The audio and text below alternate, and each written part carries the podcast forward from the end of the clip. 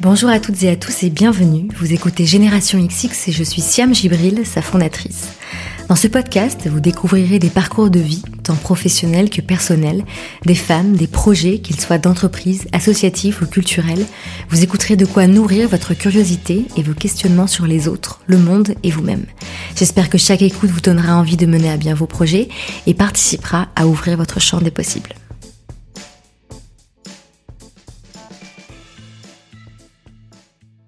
Cet épisode étant mis en ligne le 6 janvier 2021, je commence par vous souhaiter, chères auditrices et auditeurs, une très belle année.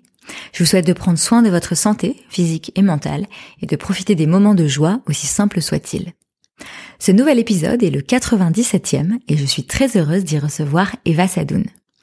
Eva est la cofondatrice de Lita, la plateforme en ligne sur laquelle chaque citoyenne et citoyen peut investir son épargne dans l'économie réelle, dans des entreprises durables, dans des projets qui font avancer la transition écologique et sociale. Eva est aussi la co-créatrice de l'application Rift qui permet de scanner son épargne, où qu'elle soit placée, afin de savoir ce qu'elle finance et son impact carbone.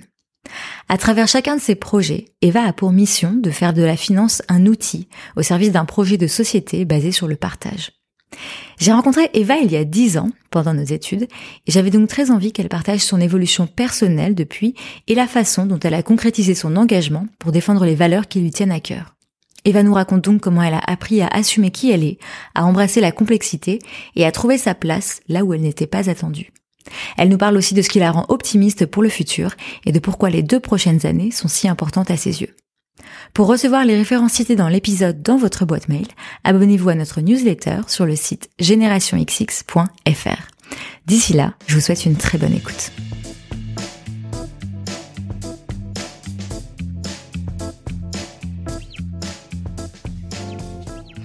Bonsoir Eva. Bonsoir Siam. Comment tu vas? Écoute, ça va. Une fin d'année euh, tumultueuse, mais on est content de passer à 2021, qui sera notre année, j'espère. je crois qu'on est beaucoup à, à, espérer la même chose. Évidemment, pour euh, préparer notre euh, conversation d'aujourd'hui, j'ai lu pas mal d'articles et de portraits qui te sont consacrés, et j'ai remarqué que la plupart commençaient par faire mention de tes origines et du milieu dans lequel tu as grandi. Et d'ailleurs, quand on, je sais pas si tu le sais, mais quand on google ton nom, Eva Sadoun, on a dans les suggestions Eva Sadoun origine, Eva Sadoun parents. Ça doit intéresser les gens. Euh, du coup, pour commencer, je voulais euh, te demander qu'est-ce que tu retiens de ton éducation et si la question fait sens, de quoi tu t'es émancipée? Euh, c'est assez drôle. Euh, j'ai constaté ça un jour quand justement on s'amusait avec mes parents à taper et j'ai vu que mes parents ils me disent mais qu'est-ce qu'on dit sur tes parents? Et bon, il y a, y a du vrai, il y a du faux.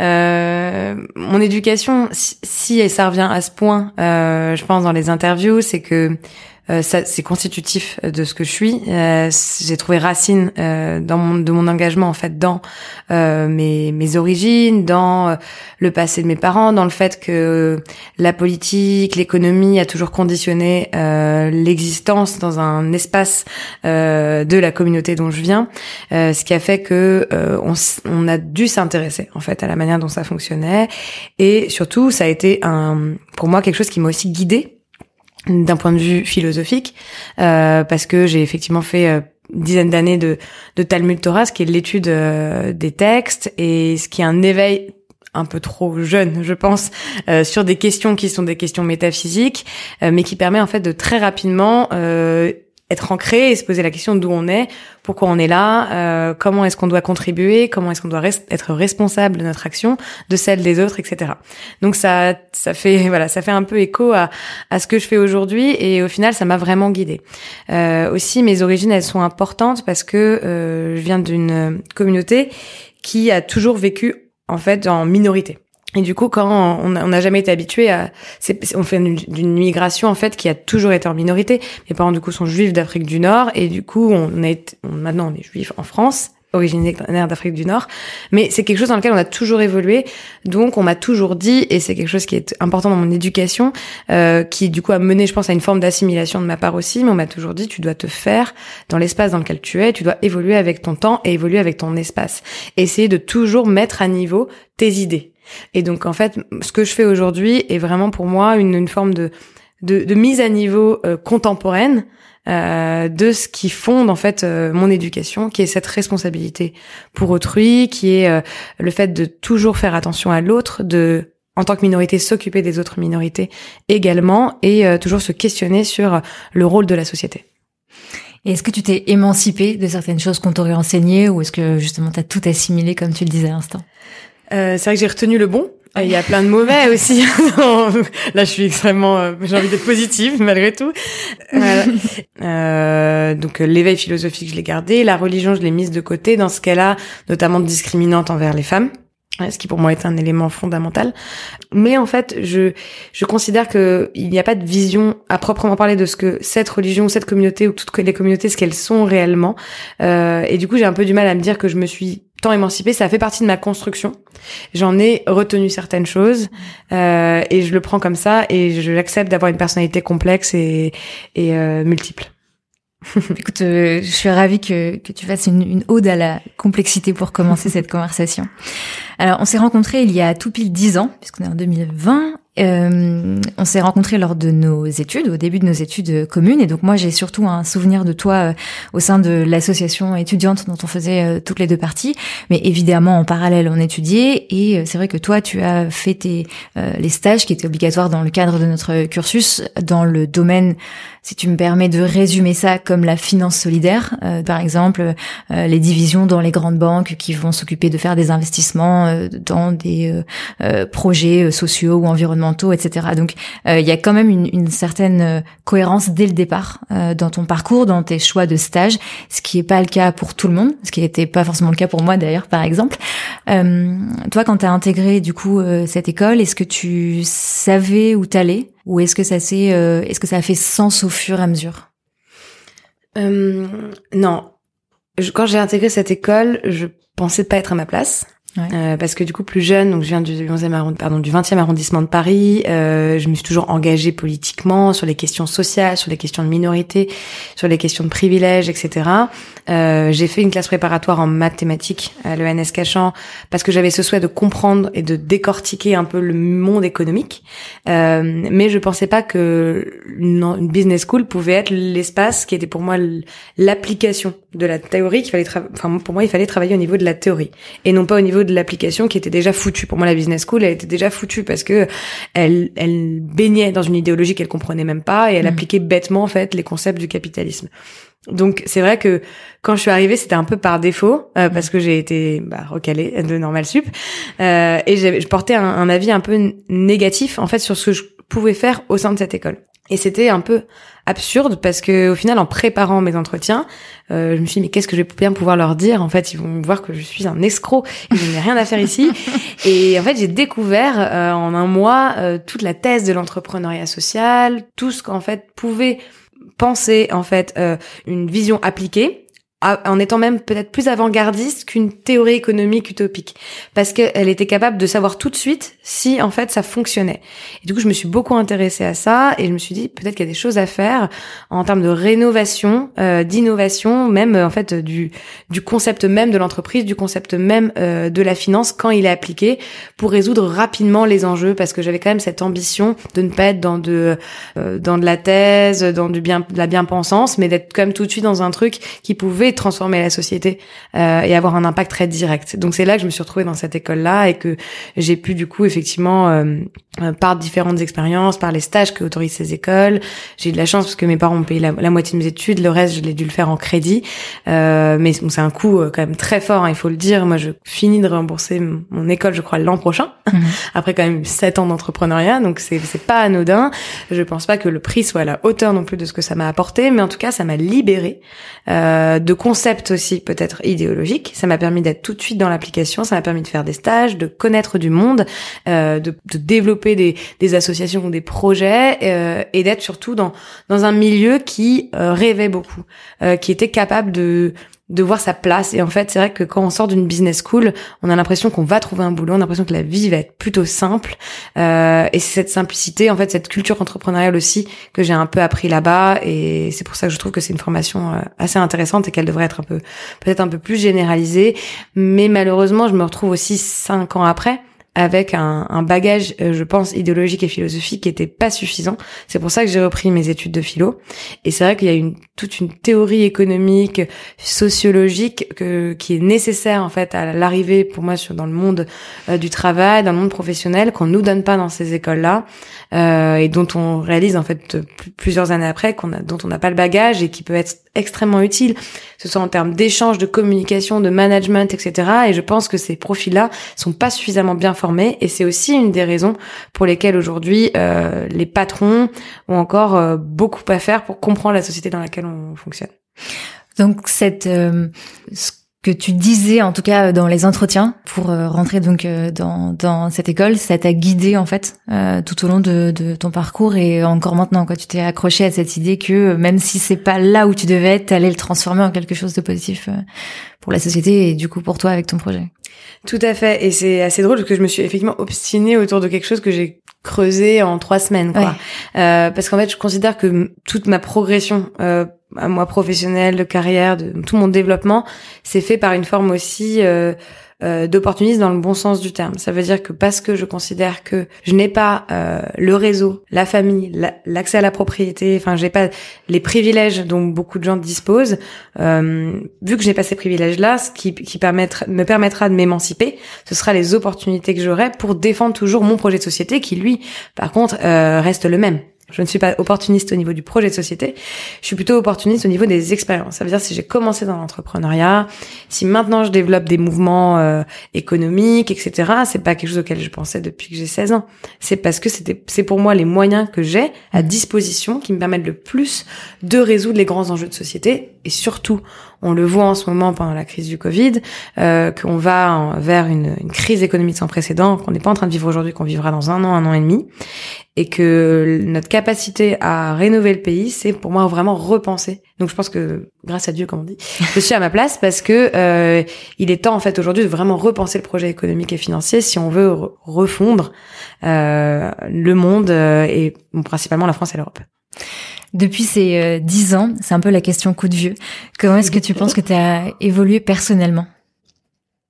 Euh, Bonne question. euh, j'ai extrêmement changé, évolué. Mm. Euh, déjà, j'ai assumé euh, de plus en plus, donc je fais encore un travail dessus, mais euh, d'où je viens, euh, mes origines, le fait qu'elle me compose, que j'ai pas besoin de m'assimiler complètement pour être acceptée. Mais ça, ça m'est permis parce que j'ai atteint maintenant une position sociale qui me le permet, mais c'est encore progressif. Et je pense qu'il y a encore beaucoup de problèmes pour les minorités en fait de capacité à exister telles qu'ils sont et, juste être écoutés pour ce mm. qu'ils ont apporté dans la société et pas forcément jugés sur des trucs un peu à la con. Mais je, voilà, j'ai l'impression de m'être un peu trouvée euh, de ce point de vue-là. J'ai l'impression aussi d'avoir euh, développé mon féminisme beaucoup plus euh, qu'avant, où en fait, je pense parce que j'avais des, des images d'hommes en fait qui m'ont conduit pendant toute ma vie. En fait, de mes quand j'avais 10 ans, je je parlais déjà de politique, donc j'étais déjà, enfin j'étais un cas un peu particulier. Et c'est vrai que j'ai un peu construit mon mon leadership, euh, mon positionnement beaucoup sur des modèles d'hommes qui étaient ceux qu'on m'avait donnés, mhm. qui étaient ceux que qu'on voyait en fait à la télé, qui étaient ceux bah, qui, qui nous apprenaient euh, à lire les textes, euh, voilà. Et, et, du coup, je me suis vachement développée comme ça. Et je pense que depuis et quand je suis arrivée même à l'EM Lyon, je me souviens en entretien, on m'a demandé mais attends, pour, me provoquer, je pense. Euh, on m'avait dit, vous êtes, vous êtes une femme, est-ce que euh, vous considérez que votre projet, il est purement professionnel? Et moi, j'ai dit, euh, on m'avait posé une question comme ça, je sais plus si c'était à l'Amiens ou à l'EDEC, mais on m'a demandé quelle place je laissais dans ma vie à, à vie personnelle, quelque chose comme ça. Mhm. Parce que je sais plus pourquoi on était, on est arrivé à là, peut-être parce par un texte que j'avais, auquel j'avais fait référence, je ne sais pas. Mhm. Et je me rappelle très bien de cette phrase que j'ai dit, j'en ai rien à foutre de ma vie perso. Ce qui est important pour moi, c'est la carrière. Et j'ai l'impression, vraiment, j'ai parlé comme un, comme quelqu'un d'insensible. Ça veut dire que il n'est pas question de vouloir avoir des enfants ou pas avoir des enfants, mais d'avoir cette vision aussi euh, violente, culturelle, etc. Ça montrait qu'il y avait un problème quand même. Et aujourd'hui, je pense que je suis passée d'un féminisme, féminisme, pardon, culturel très fort à un féminisme plutôt maintenant pas essentialiste, mais vraiment éco-féminisme, euh, qui me permet d'être dans un lien aussi plus proche avec ma nature et d'être capable aussi de, de, développer, de me développer aussi en phase avec euh, avec des valeurs que je considère être plus naturelles, euh, plus d'empathie, plus d'écoute, être plus, beaucoup plus en phase avec ma sensibilité aussi, qui est quelque chose que j'avais mis de côté. Donc j'ai un terrain hypersensible et j'ai, alors que c'est aussi une force, mais c'est aussi quelque chose qui est dur à vivre au quotidien parce que on vit les événements de manière beaucoup plus forte que les trois quarts, les trois quarts des mondes. Donc euh, c'est et, et, beaucoup plus forte que, que des hommes parce que c'est des hormones qui sont Bon, c'est quand même un terrain qui est, assez euh, qui est assez accepté en tout cas euh, chez les femmes, donc qui peut revenir euh, plus naturellement. Euh, et ben j'accepte maintenant beaucoup plus cette condition-là comme une boussole aussi dans mes choix, qui me fait me dire là je suis à ma place et là je ne suis pas à ma place. Et bon, et c'est vrai que c'est en tout cas, je pense qu'en dix ans, j'ai, je me suis réconciliée un peu plus. J'ai encore du chemin à faire avec qui j'étais profondément, au-delà de ce que je voulais voir dans le monde. Tu l'as dit, donc tu t'es euh, lancé dans la création de ton entreprise euh, à peine diplômée, donc avec euh, ton associé Julien. Et là, très récemment, tu as fait les vœux de l'ITA pour la fin d'année, donc la nouvelle année qui arrive. Et tu rappelles justement ce moment de la création de votre boîte, donc de l'ITA qui à l'époque s'appelait 1000 Impact. je vais décrire ensuite ce que c'est. Et tu disais que euh, euh, les gens disaient de vous, mais vous êtes jeune, euh, vous ne comprenez rien au monde de la finance, etc. Donc juste pour remettre dans, dans le contexte donc de ce qu'est Bill Impact et l'ITA aujourd'hui. Donc votre idée, elle était de créer une plateforme en ligne qui permettrait à des particuliers ou à des professionnels d'investir dans des projets qui sont dans l'économie réelle et qui ont un, qui sont engagés dans la transition écologique, sociale. Ça peut être tout un tas de, de projets. Et donc vous l'ambition, c'était de donner du sens à son épargne, plutôt que, euh, ou en tout cas, euh, euh, permettre d'avoir une alternative à, au fait de poser son épargne à la banque et de absolument pas savoir ce que ça va se financer derrière. Donc voilà pour la, la, remise dans le contexte. Et donc je reviens à ce que je disais. On vous dit, vous êtes jeune, vous connaissez rien à la finance, et tu, tu disais donc que c'était pas facile. Et je voulais te demander comment est-ce que concrètement tu réagissais? Est-ce que ça est-ce que tu as déjà eu envie de d'abandonner ou au contraire est-ce que ça te galvanisait? Comment est-ce que tu te sentais quand on te disait euh, justement t'es pas à ta place en faisant ça? Bah, je pense que la raison pour laquelle j'ai choisi ce milieu aussi et je m'y suis intéressée et la raison pour laquelle je voulais toujours être au premier rang dans les cours de maths, etc., c'est justement je voulais être dans une position challengeante euh, d'un point de vue de ce qu'on attendait euh, de quelqu'un comme moi, donc mhm. euh, d'une femme, une personne venant d'une minorité, etc. Et c'est vrai que ça a un peu confirmé le, enfin, quand on est arrivé effectivement dans le secteur financier. donc effectivement, on nous dit qu'on n'était pas suffisamment expert, surtout nos types de profils n'étaient pas forcément attendus, on ne devait pas être militant dans le secteur financier, il fallait surtout pas ramener de l'idéologie dans le secteur financier. C'était l'efficacité économique pure et dure, mais après à remettre en, question. Et ça c'est quelque chose qu'on a compris ensuite avec euh, avec le temps. C'est qu'en fait c'est une efficacité une, fausse efficacité économique qui se cache derrière certains symboles économiques mais euh, qui au final n'est pas du tout la preuve d'une efficacité économique au sens large mais c'est vrai que quand on a démarré, euh, on allait voir des fonds d'investissement avec Julien, on allait, on a consulté l'AMF, l'autorité des marchés financiers, euh, on allait voir des entrepreneurs, on leur disait, bah, nous on veut faire du private equity, faire de l'investissement, en permettant à tout à chacun, aux citoyens, de devenir un business angel, de devenir un investisseur d'une entreprise. Euh, l'économie, elle est rendue en fait compliquée par le système pour que vous ne compreniez pas comment ça fonctionne, pour toujours, pour laisser en fait ce secteur-là à la main des plus dominants, etc. Et on nous riait au nez. Hmm. Euh, euh, les fonds nous, nous riaient au nez, ils nous disaient mais le, le particulier, le grand public n'est pas capable de comprendre comment fonctionne une boîte. Euh, il faut avoir fait HEC, il faut avoir fait 15 ans d'entrepreneuriat pour comprendre comment fonctionne une boîte. Et en fait, on a réalisé, et là on l'a analysé assez, assez tôt, c'est que le même type de boîte était financé à cette époque-là.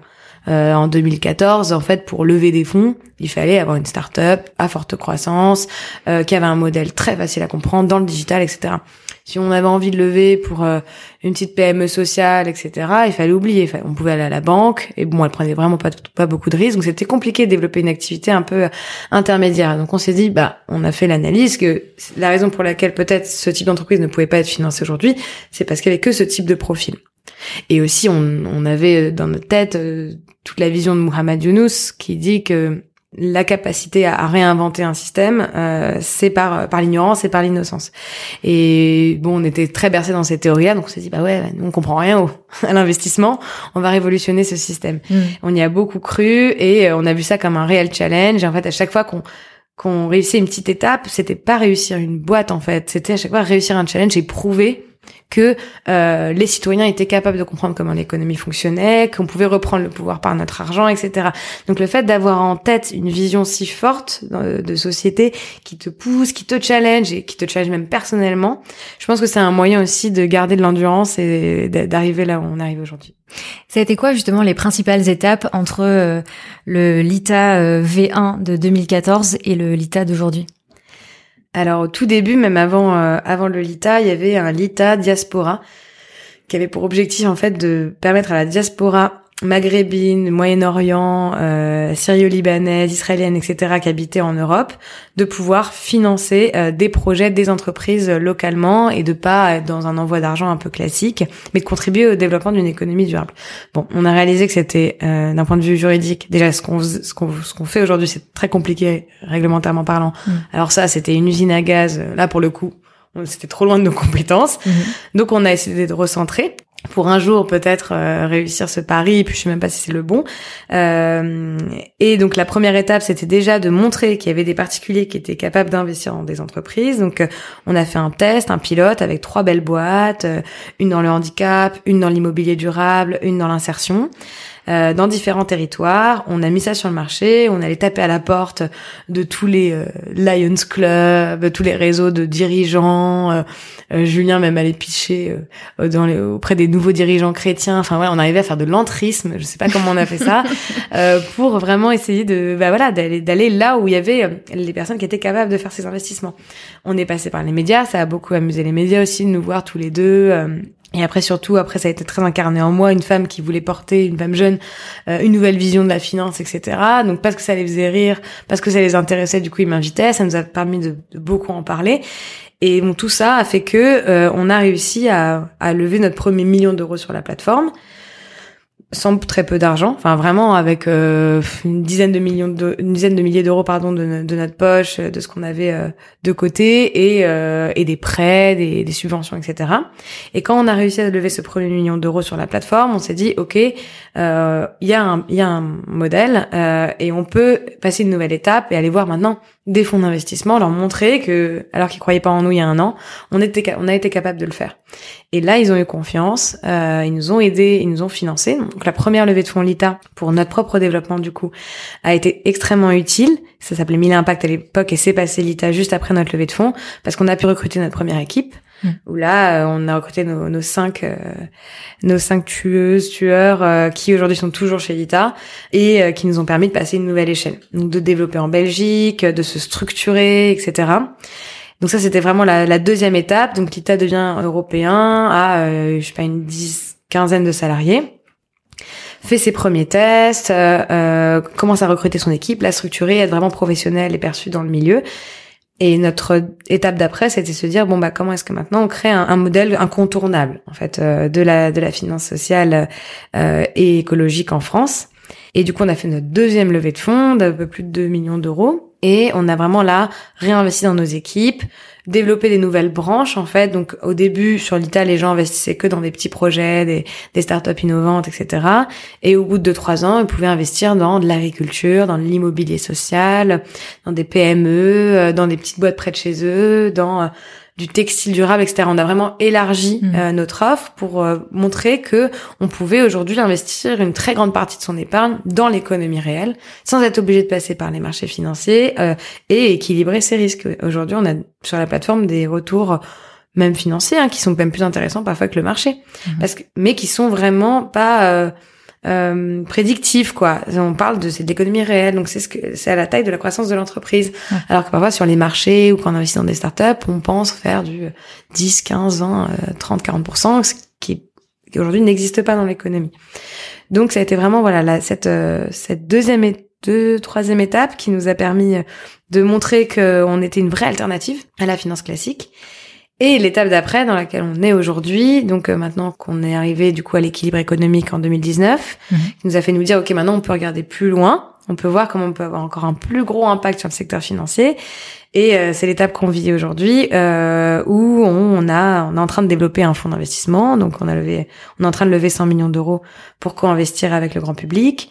Et surtout, on a lancé un projet sur lequel euh, je travaille aussi personnellement depuis deux ans et demi à peu près, qui a pour objectif d'opérer une transition vraiment globale de l'épargne. Donc pas que euh, les 1 à 2% de l'épargne que les gens investissent sur des entreprises, mais vraiment toute l'épargne. mais dans un premier temps, il a fallu analyser la manière dont fonctionnait cette épargne.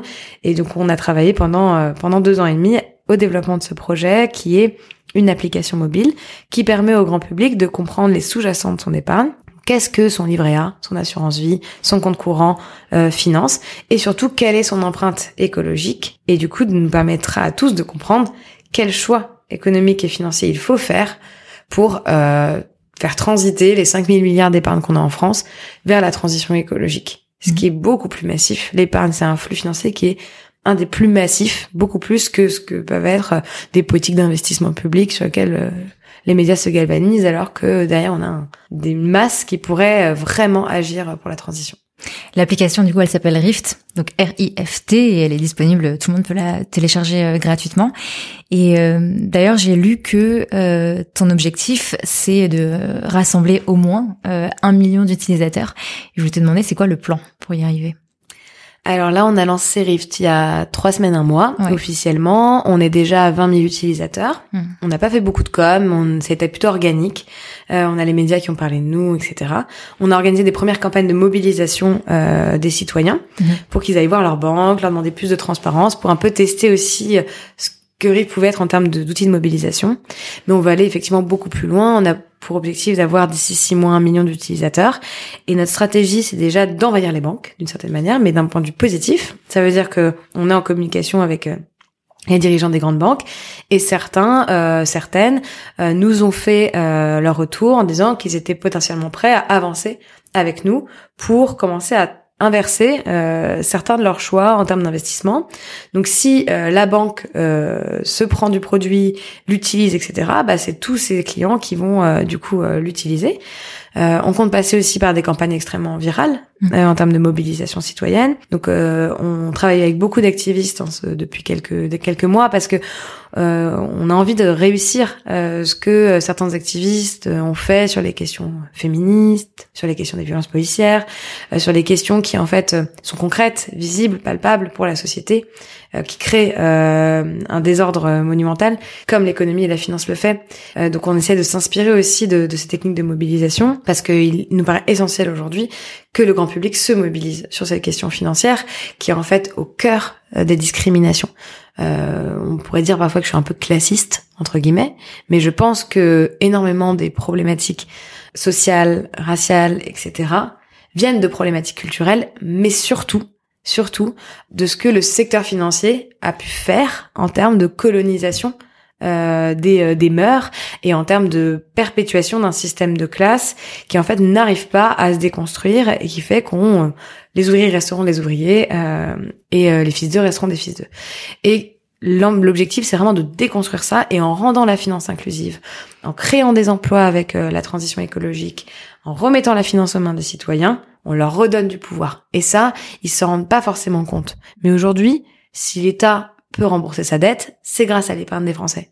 Euh, si les banques peuvent survivre et continuer à faire leurs investissements, c'est grâce à l'épargne des Français, etc., etc. Donc on veut structurer en fait un peu cette masse citoyenne, mais l'orienter vers une déconstruction euh, du secteur financier.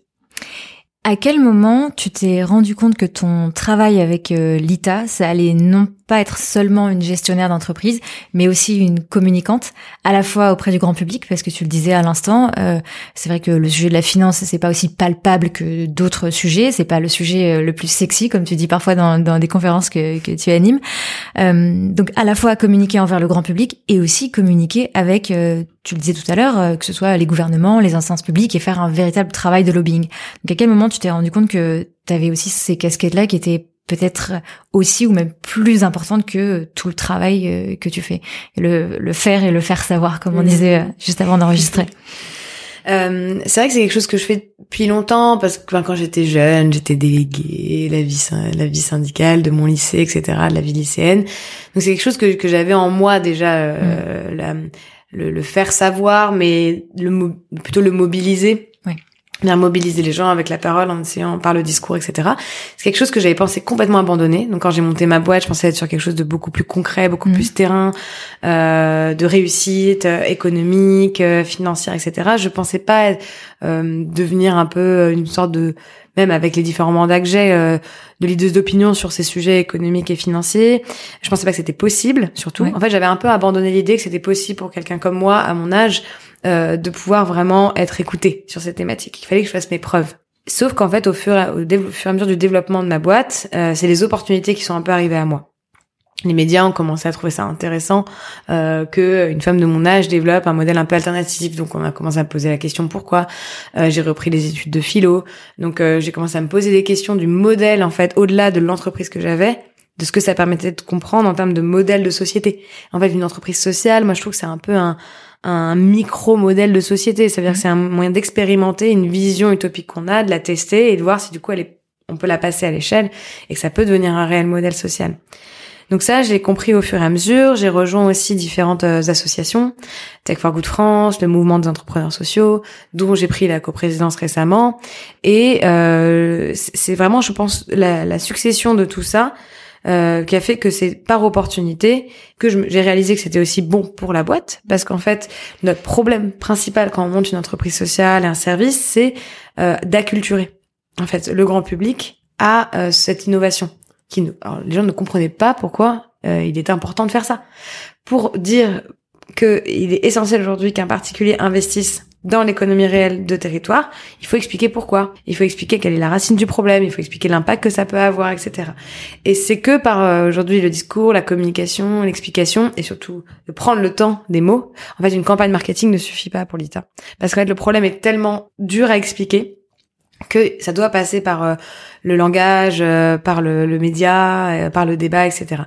Donc euh, ça, je l'ai compris au fur et à mesure, mais euh, mais je pense que c'est extrêmement utile et je suis très heureuse que ma boîte me permette de le faire euh, et d'accepter en fait que quand on est entrepreneur social, on a un peu un hybride, un hybride social, un hybride politique, un hybride entrepreneurial et que et qu'on cherche à développer un modèle de société plus plus global.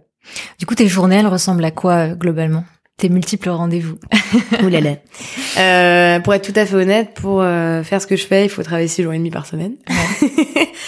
Euh, on va dire que la moitié de ma semaine est dédiée vraiment à mes boîtes, donc à développer Rift, euh, mais développer concrètement quoi, le produit. Euh, donc de développer des partenariats, de travailler avec les équipes, euh, de travailler sur le produit, sur le projet, parce que je suis un peu geek aussi, donc j'ai besoin d'être toujours proche euh, du projet entrepreneurial. Je m'épanouis pas que dans le discours, etc. Ouais. Donc euh, de travailler aussi avec mes équipes sur l'ITA, euh, sur les différents projets qu'on peut avoir. Et ensuite, euh, on va dire que 50, le 50% restant, on va dire la moitié, c'est dédié à développer les mouvements que je co-préside aujourd'hui. Donc le mouvement Impact France, qui est la fusion entre le collectif Tech for Good France et euh, le mouvement des entrepreneurs sociaux, euh, qui est en fait un mouvement qui a 10 ans, qui a été monté par Jean-Marc Borello, un entrepreneur social euh, assez connu, reconnu. Et notre euh, objectif à nous, c'était d'aller un peu plus loin et de proposer de créer un vrai mouvement, une organisation professionnelle alternative euh, au MEDEF. Parce qu'aujourd'hui, les politiques économiques, euh, pour faire un tout petit peu de pédagogie, euh, sont définies en lien avec ce qu'on appelle les partenaires sociaux. Donc on a les syndicats patronaux et les syndicats salariés.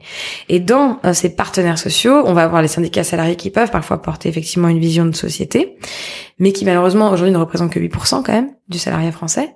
Et on a les euh, syndicats patronaux, où là essentiellement le MEDEF, la CGPM. Donc c'est des collectifs qui représentent effectivement beaucoup de patrons, mais qui ont une vision assez uniforme de ce que doit être le récit économique.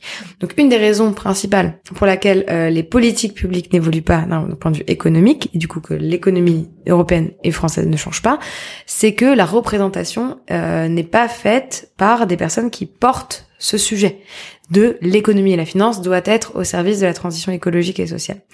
Donc du coup, euh, je passe voilà à peu près un quart euh, de ma semaine à développer ce ce mouvement où aujourd'hui on a des acteurs comme Biocop, la Croix-Rouge, Yuka, etc.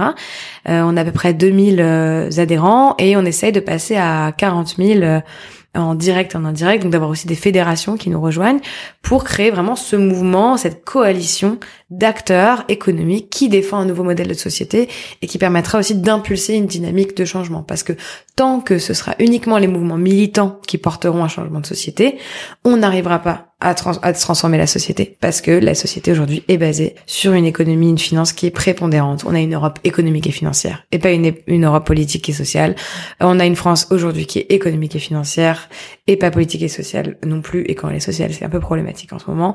Donc du coup, euh, on pense que le récit économique et la transition du récit économique nous permettra d'arriver à un modèle de, de société qu'on qu'on espère.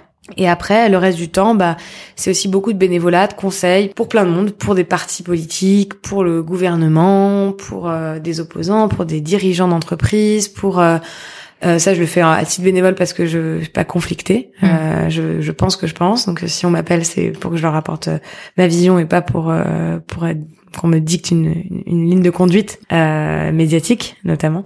donc, je fais ça pour essayer aussi d'infuser euh, un peu cette vision-là un peu partout euh, et essayer de faire progresser la société dans ce sens-là. Comment ça se passe justement quand tu as des échanges avec euh, des gens qui pensent à contre-courant de toi ou qui, euh, enfin, j'imagine, hein, je le vois sur parfois tes, tes stories sur Instagram où tu as des rendez-vous, je sais pas, au gouvernement ou je ne sais où, et parfois où tu es peut-être un peu dépité de ce que t'entends ou quoi. Euh, en termes d'énergie, euh, j'imagine que c'est compliqué. En plus, là, tu viens de dire que ton boulot te prend quand même six jours et demi sur 7.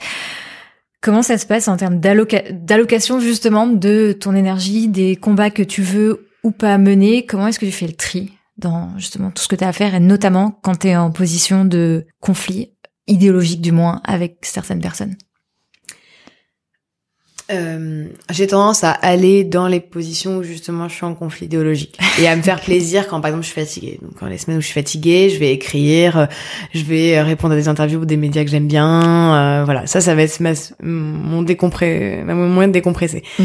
Mais sinon, je considère que mon boulot, parce que je travaille dans l'économie et la finance, mm. et que c'est un challenge monstre et que c'est 99,9% de personnes avec qui je ne suis pas d'accord, qui choisissent dans ce monde-là, mon boulot c'est d'aller les convaincre.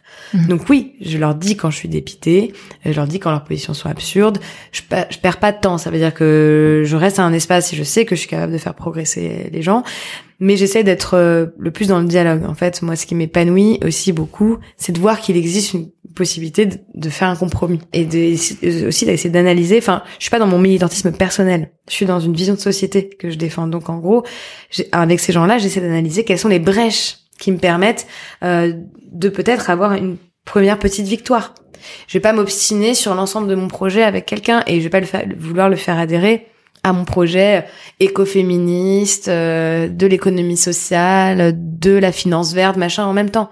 Mais je vais sur chacun de mes interlocuteurs essayer de voir quelles sont euh, peut-être les sensibilités que la personne peut avoir qui nous permettraient d'avancer sur un pan de la société. Donc euh, moi, je, je m'épanouis là-dedans quand justement j'obtiens des petites victoires qui en sont en fait des grosses dans ce milieu-là, parce que j'ai une vision utopique de la société et que du coup une utopie c'est global, c'est pas individuel. Donc euh, euh, ça me paraît euh, évident de me confronter au monde dominant tel qu'il est aujourd'hui.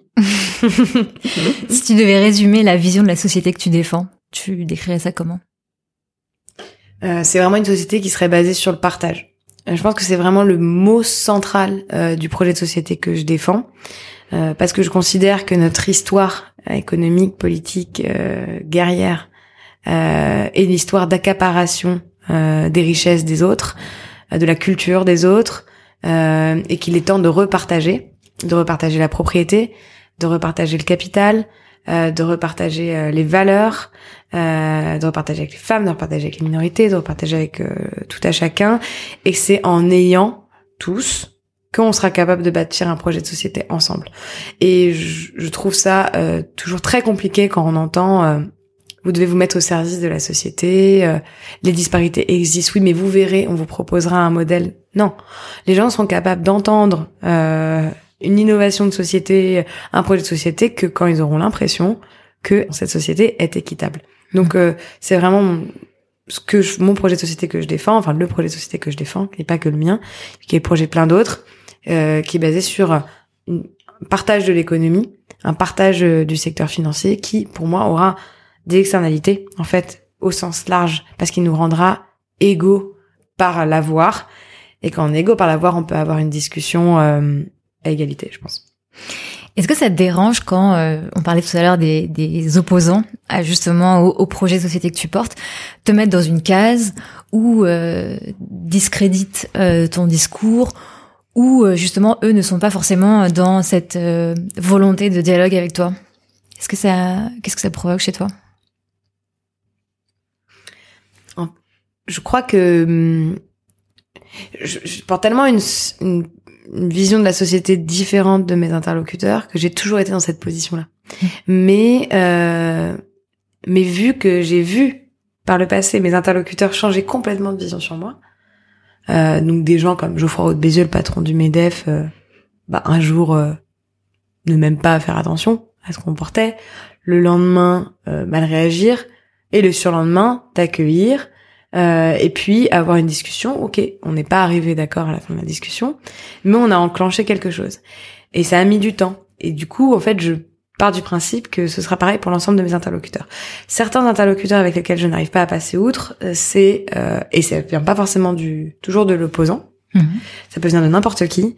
Euh, c'est ceux qui se sentent toujours euh, castrés par ma présence. Donc, quand parfois je subis certaines injonctions un peu virilistes. Euh, euh, je sens que effectivement je suis ramenée à ma condition de, de femme, que, que du coup je suis jugée différemment, que euh, déjà j'accepte de travailler trois fois plus que la plupart des hommes, j'accepte euh, le fait de, de devoir justifier ma place euh, de manière quasi systématique. Par contre, quand je vais trop le ressentir, je vais tendance à maintenant à le balayer d'un revers de main et à plus regarder et à me transformer parfois même en et c'est quelque chose qui peut faire un peu peur parfois, même en, en femme de glace, quoi. Dans ces moments-là. Euh, donc j'essaie de garder malgré tout, en fait, une forme euh, toujours euh, d'empathie, de naturel avec mes interlocuteurs. Mais c'est vrai que parfois on peut comprendre certaines femmes qui se sont créées une forme de, de barrière, hein, mm.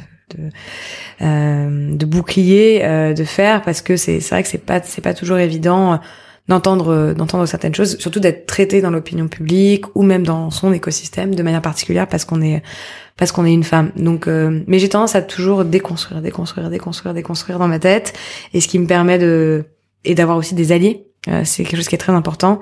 Euh, j'ai développé des communautés d'alliés euh, dans différents milieux vers lesquels je me tourne quand ça va pas, parce que sinon c'est une route assez solitaire. Je te disais juste avant qu'on commence à enregistrer que j'avais noté un passage du livre Une terre promise de, de Barack Obama, dans lequel il parle de, enfin, des questions qui se posaient quand il était plus jeune euh, par rapport à son, euh, justement, à sa vision de la politique, à ce qu'il fallait faire ou pas faire. Donc, je te lis le, passage et tu me dis si ça fait écho peut-être à, à des questionnements que tu as ou, ou tu pourras me dire justement quels sont tes, tes propres questionnements puisque tu me disais que tu, tu aimais beaucoup la philo. Donc, j'imagine qu'en termes de questionnement, ça doit fuser. euh, donc, voici l'extrait. Pour quelles raisons certains mouvements réussissaient-ils là où d'autres échouaient? Lorsque la politique conventionnelle reprenait à son compte certaines revendications, était-ce un succès pour ceux qui les avaient défendues ou cela voulait-il dire que leur cause avait été détournée? Jusqu'où était-il acceptable de faire des compromis? À quel moment était-ce le signe qu'on avait vendu son âme et comment faire la différence? Petit passage et l'extrait, enfin le, le, il y a tout un chapitre hein, où il parle de, toutes ces questions, mais est-ce que ça te rappelle en tout cas euh, des questions que toi tu peux te poser? Bien sûr, bien sûr, parce que on est constamment là-dedans. Quand on essaie de développer un mouvement économique alternatif, on se pose toujours la question de quelles sont nos limites, euh, parce qu'il faut englober.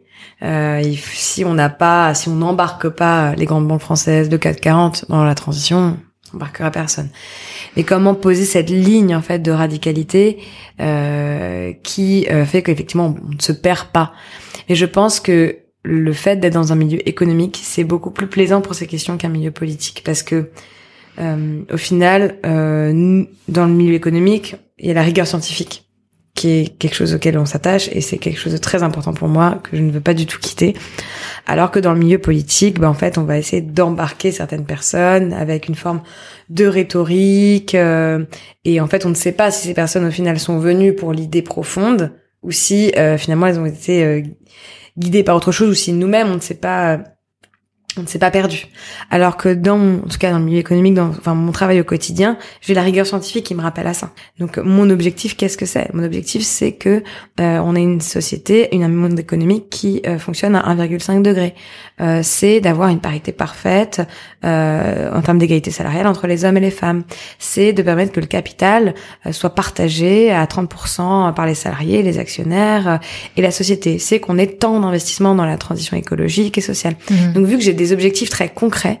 En fait, à chaque fois, euh, je me ramène toujours à ces objectifs pour me dire est-ce que je suis sur euh, la bonne voie? Euh, Et c'est assez plaisant, effectivement, d'être dans ce milieu pour ces raisons-là. Il y a un article du Figaro qui était consacré récemment et qui se termine par On l'imagine bien un jour se lancer en politique. Toi ensuite qui réponds Je me surprends toujours, dit-elle. Avec Eva Sadoun, on n'a pas fini de l'être sur ce sujet de la politique, j'imagine qu'on te pose souvent la question. En tout cas, c'est légitime de se poser la question par rapport à tout ce qu'on a dit tout à l'heure sur ton rôle assez public mmh. euh, de défense des intérêts, de ta vision de la société. Et j'ai l'impression que cette question, on te la pose un peu comme si le vrai pouvoir, il était du côté politique. Qu'est-ce que t'en penses? Bah, Mon travail, c'est d'intégrer les zones de pouvoir. Et aujourd'hui, je considère que c'est mieux économique et financier qui a le pouvoir. Et je ne considère pas forcément que ce soit le milieu politique. Et je pense que c'est une déformation aussi beaucoup des gens d'imaginer ça, euh, que le pouvoir est dans les politiques, alors qu'on voit que pour moi le pouvoir est dans l'économie et la finance, mais aussi par effectivement euh, euh, une réglementation politique, des engagements très forts, on pourrait arriver à une transition et finalement ça devra passer par ça. Moi, la raison pour laquelle aujourd'hui je suis beaucoup plus à l'aise à ma place que dans le milieu politique, c'est parce que c'est durable en fait, ce que je construis aujourd'hui, euh, que ce soit le mouvement Impact France, que ce soit l'ITA, que ce soit Rift, c'est des choses qui s'inscrivent dans le long terme. Mais tout va être gardé tel quel. Je veux dire, à partir du moment où c'est créé, c'est structuré, ça ne peut que progresser, ça ne peut que se développer si c'est dans les mains des bonnes personnes. Alors que dans le milieu politique, on peut se griller à 100% pour avoir euh, peut-être défendu euh, un tout petit truc, à moins d'être vraiment dans les zones de pouvoir, ça veut dire d'être effectivement à Bercy, euh, d'être ministre de l'économie, d'être président de la République ou vice-président, ou enfin pardon premier ministre, ou d'être commissaire européen ou dirigeant du FMI. Mais je veux dire avant ça, euh, très honnêtement, je pense que euh, il y a beaucoup plus une nécessité à ce que la société civile se structure. selon un projet de société qui est durable et que ce sera beaucoup plus fort même pour assurer une transition du secteur politique aujourd'hui. Mais je trouve que parfois que quand on me dit ça, c'est aussi euh, un peu méprisant.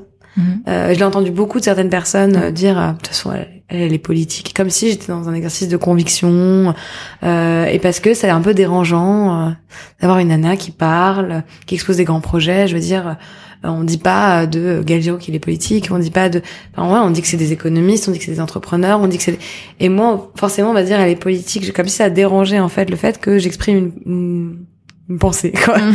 Et c'est un peu gênant parfois le fait qu'on a l'impression dans la société que encore une femme quand elle s'exprime et quand elle exprime une pensée, ça peut être un peu gênant pour les interlocuteurs.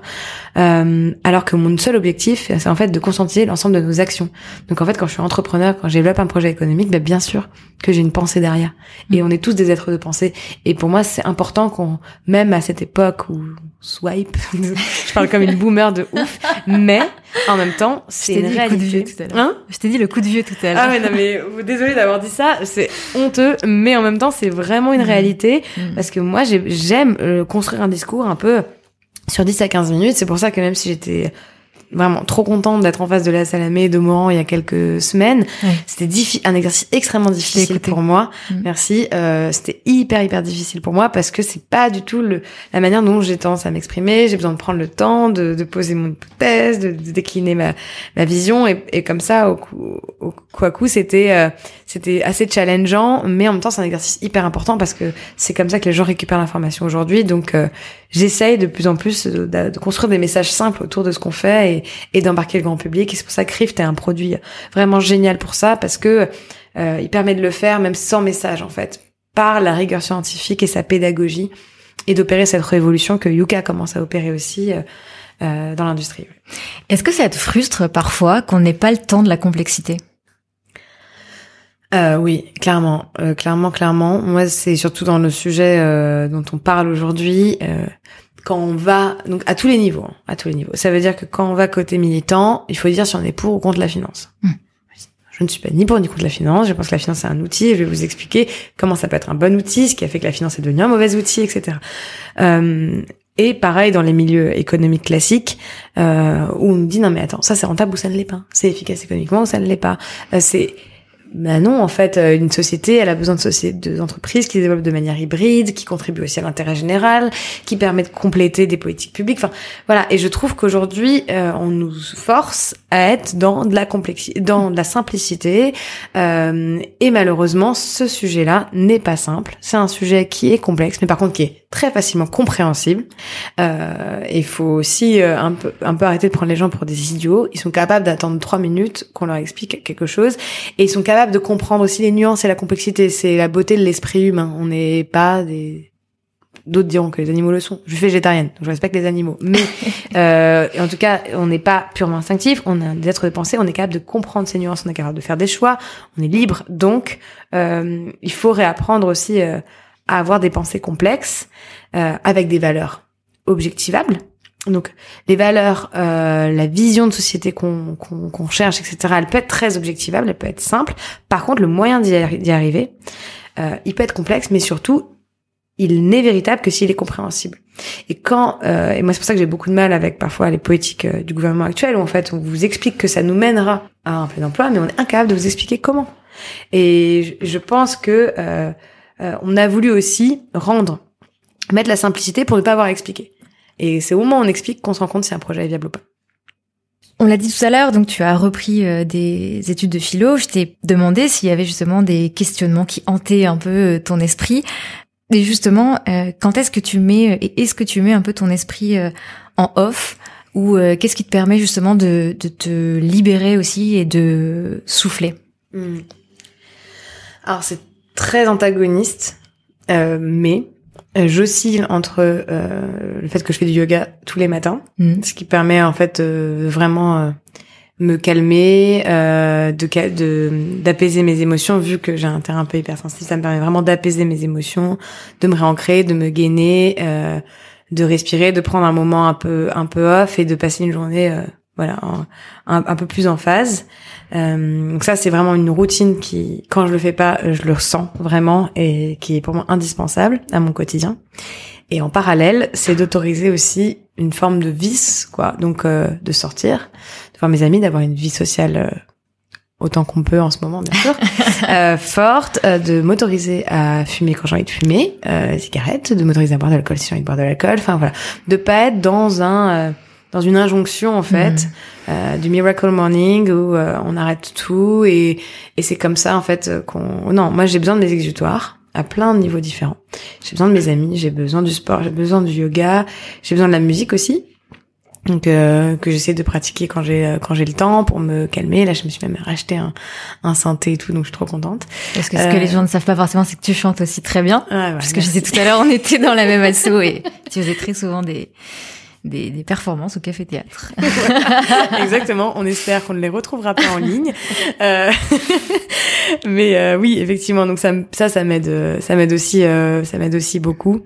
Voilà, je pense que c'est vraiment les, les, leviers et surtout de pas culpabiliser aussi. Mm. Ça, c'est quelque chose qui est assez important parce que en fait, moi, les moments où je craque, c'est les moments où je culpabilise de trop travailler, de pas faire attention. Et en fait, bah, j'adore ce que je fais et j'en suis trop fière j'aime mes équipes, j'aime mon associé, j'aime vraiment la, vie que j'ai aujourd'hui parce que je me sens vraiment utile, je serais pas ailleurs à un autre moment.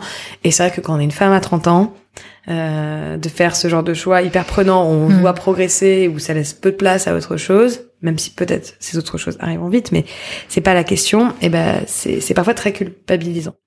Euh, et moi j'essaye maintenant complètement de mettre ça de côté et euh, juste d'écouter vraiment euh, ce que je voulais et, euh, et surtout en fait je pense que on est dans deux ans charnières et c'est très difficile aujourd'hui d'imaginer euh, de l'avenir, d'avoir de la visibilité. C'est une des rares fois euh, dans ma vie dans laquelle j'ai un problème de visibilité sur l'avenir.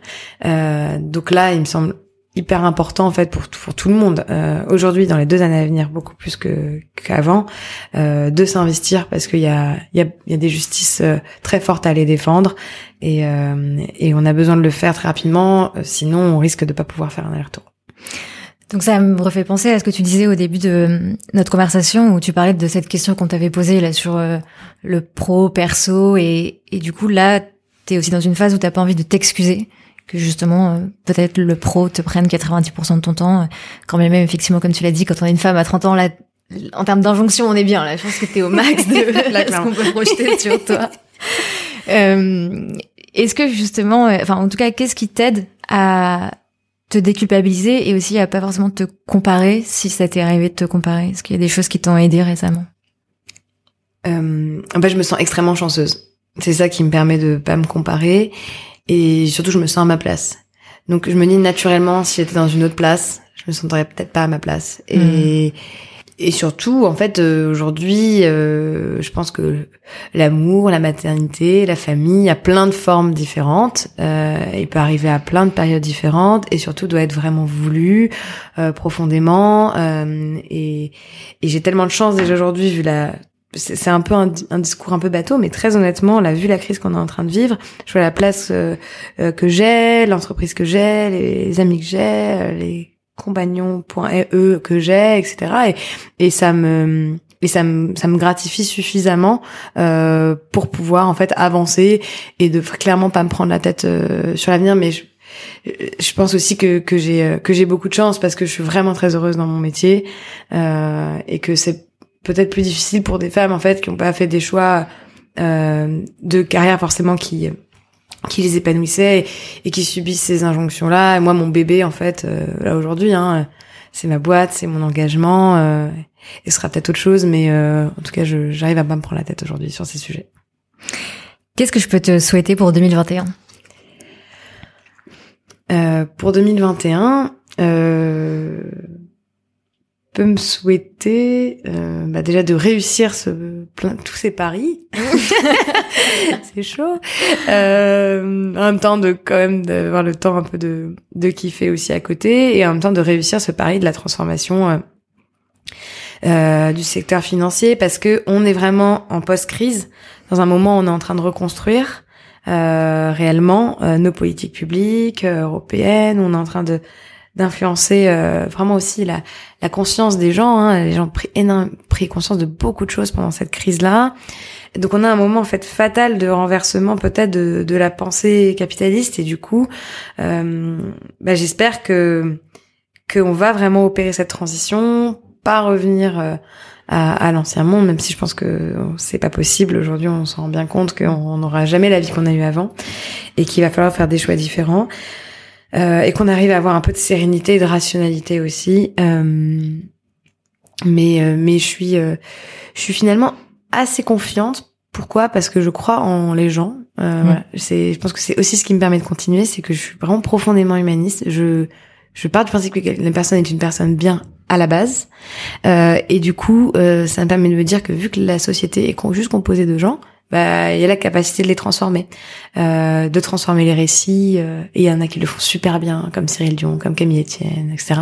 Transformer par la mobilisation. Il y a plein de gens qui le font aussi super bien, comme euh, Caroline Dehaas, comme Astraoré, comme machin, et de transformer aussi la euh, le système vraiment profondément euh, avec les mouvements économiques qu'on structure, euh, avec les mouvements de la société civile et d'influencer le politique qui se rend bien compte que son modèle est voué à l'échec, il y a plus d'adhésion au discours politique et parce qu'il y a ce ce constat d'échec que je suis du coup plus optimiste parce que ce constat d'échec nous permettra, nous rendra capable, je pense, de réaliser une transition.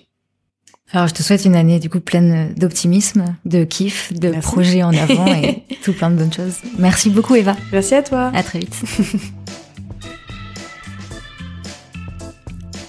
Un grand merci à Eva d'avoir pris le temps d'enregistrer cet épisode et de s'être confiée avec sincérité sur son parcours. Pour la suivre, rendez-vous sur son compte Instagram et Twitter. Je vous ai mis les liens en barre d'infos. Pour découvrir l'ITA plus en détail, vous pouvez aller sur le site lita, et pour télécharger l'application Rift, rendez-vous sur l'Apple Store ou Google Play. Si cet épisode vous a plu, je vous encourage à le partager autour de vous, sur vos réseaux sociaux, et à laisser 5 étoiles au podcast sur votre application d'écoute. C'est ce qui permettra au plus grand nombre de pouvoir découvrir également cet épisode. N'oubliez pas de vous inscrire à la newsletter sur générationxx.fr pour ne rien manquer de l'actualité de Génération XX. Je vous remercie pour votre écoute et je vous dis à très vite.